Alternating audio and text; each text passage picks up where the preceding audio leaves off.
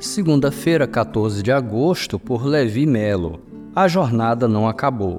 Prossigo para o alvo a fim de ganhar o prêmio do chamado celestial de Deus em Cristo Jesus. Filipenses 3, verso 14.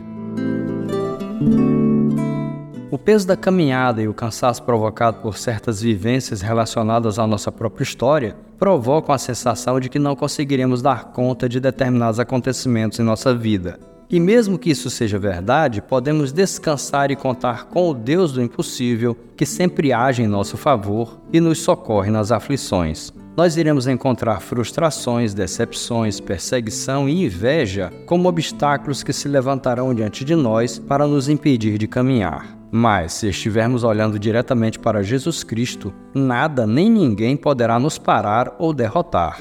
Aliás, Fé significa não tirar os olhos de Jesus em hipótese alguma. Permaneça com os olhos grudados em Jesus nos momentos de tribulação, tristeza e incertezas. Faça de Jesus Cristo a sua prioridade, isso é, o centro da sua vida. Ele é o seu maior e melhor prêmio.